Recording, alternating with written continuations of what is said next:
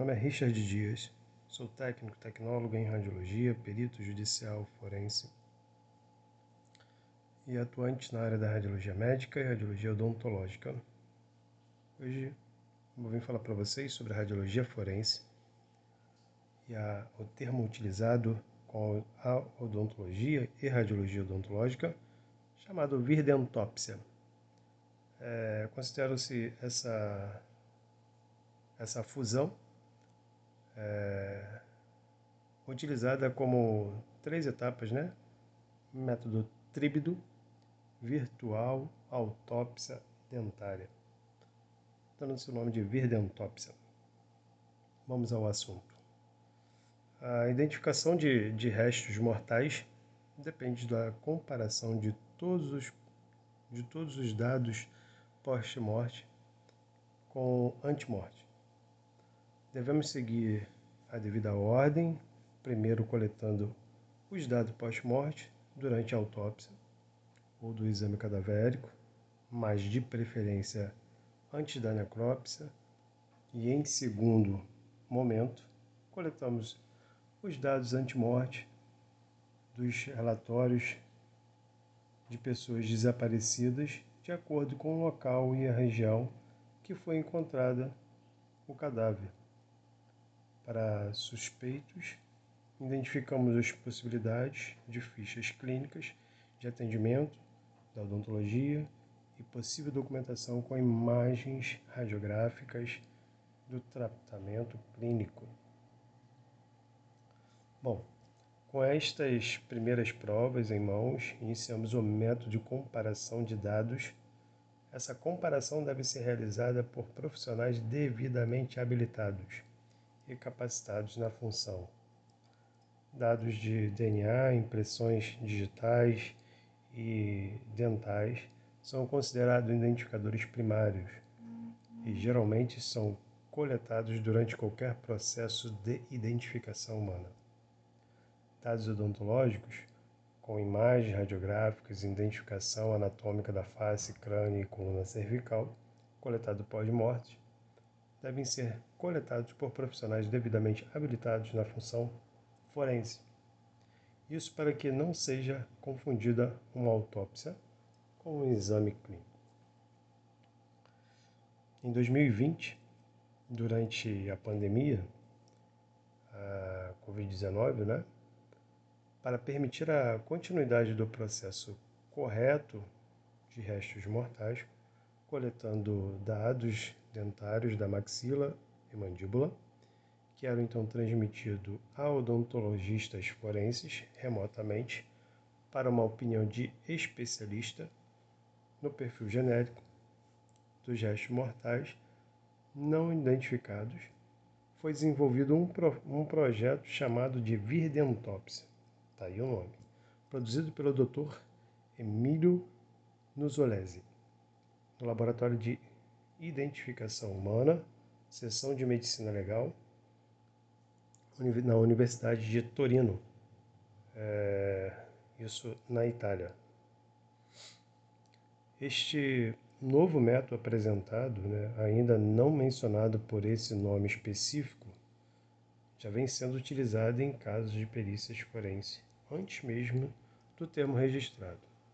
A videoautópsia é o registro da fusão dos termos virtual e autópsia dentária, que poderia ser também a fusão tríbida de três termos, virtual, dentária e autópsia. O processo utiliza imagens radiográficas do tipo raio-x perepicaz, tomografia computadorizada com NBIM 2D e 3D, panorâmicas, fotografias 2D e 3D e gravação de vídeo, documentação de fotogra fotogrametria, digitalização 3D com scanner intraoral. Bom, ela é bem completa, né? Com as utilizações da radiologia odontológica. Bom, em métodos de utilização, a perícia forense pós-morte, utilizando a radiologia forense, é fundamental para diminuir as possibilidades de pessoas desaparecidas, compatíveis com cadáver em análise mas para isso precisamos de profissionais habilitados na função e capacitados em perícias forenses. O odontologista é o profissional que finaliza o laudo com a identificação odontológica. Os técnicos e os tecnólogos em radiologia realizam a captura das imagens radiográficas. São profissionais habilitados na função para tais, procedimentos. Né? Em nível superior, temos a, temos a odontologia forense e tecnólogo em radiologia forense. Em nível médio, nós temos os técnicos em radiologia forense. Por que utilizar o termo forense? Né? Porque são profissionais capacitados especializados e que têm um conhecimento do entendimento, é, vamos dizer assim, criminal jurídico. Pois é, na área da forense, não é somente a aquisição de imagens ou da estrutura anatômica é, e suas normalidades e anomalias de patologias. Não, tem que ter um olhar crítico para a causa e possibilidades das, da, da, do real, da real imagem ou da real situação ou identificação que for encontrada. O trabalho da odontologia forense na identificação de vítimas de desastres está ligada na autópsia dentária completa realizada na coleta de identificadores primários. Em segundo momento, completando esse método de identificação, inicia o trabalho da radiologia forense, construindo imagens radiográficas pós-morte para a utilização no método de registro de comparação de dados com imagens radiográficas anti-morte. Então, primeiro, a odontologia forense é, inicia o trabalho de identificação, coletando os dados né, na autópsia dentária, então, para identificação primária, né, sendo utilizada. Segundo método, vem as radiografias pós-morte, produzida pelos técnicos, tecnólogos em radiologia, né, é, para que seja é, confrontada né, e comparada é, com as imagens anti-morte já produzidas em vida, né, que em algum momento vão ser encontradas e reveladas daqueles possíveis indivíduos suspeitos.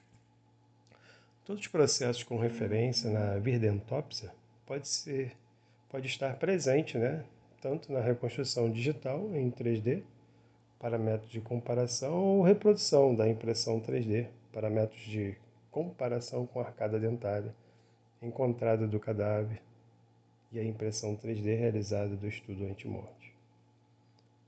É, dados os fatos né, de tanta tecnologia, a unificação da odontologia e esse novo nome da virdentópsia, propriamente dito, a virdentópsia é um projeto estabelecido na cidade é, de Toronto, na Itália, e de Toronto, não, de Torino, na Itália, perdão, e podemos dizer que que por conclusão esse projeto e esse nome se identifica com uma nova área, uma área específica de, de identificação utilizada muito, mas ainda não, não, não caracterizada dessa forma é, em todos os países, em todas as áreas da forense.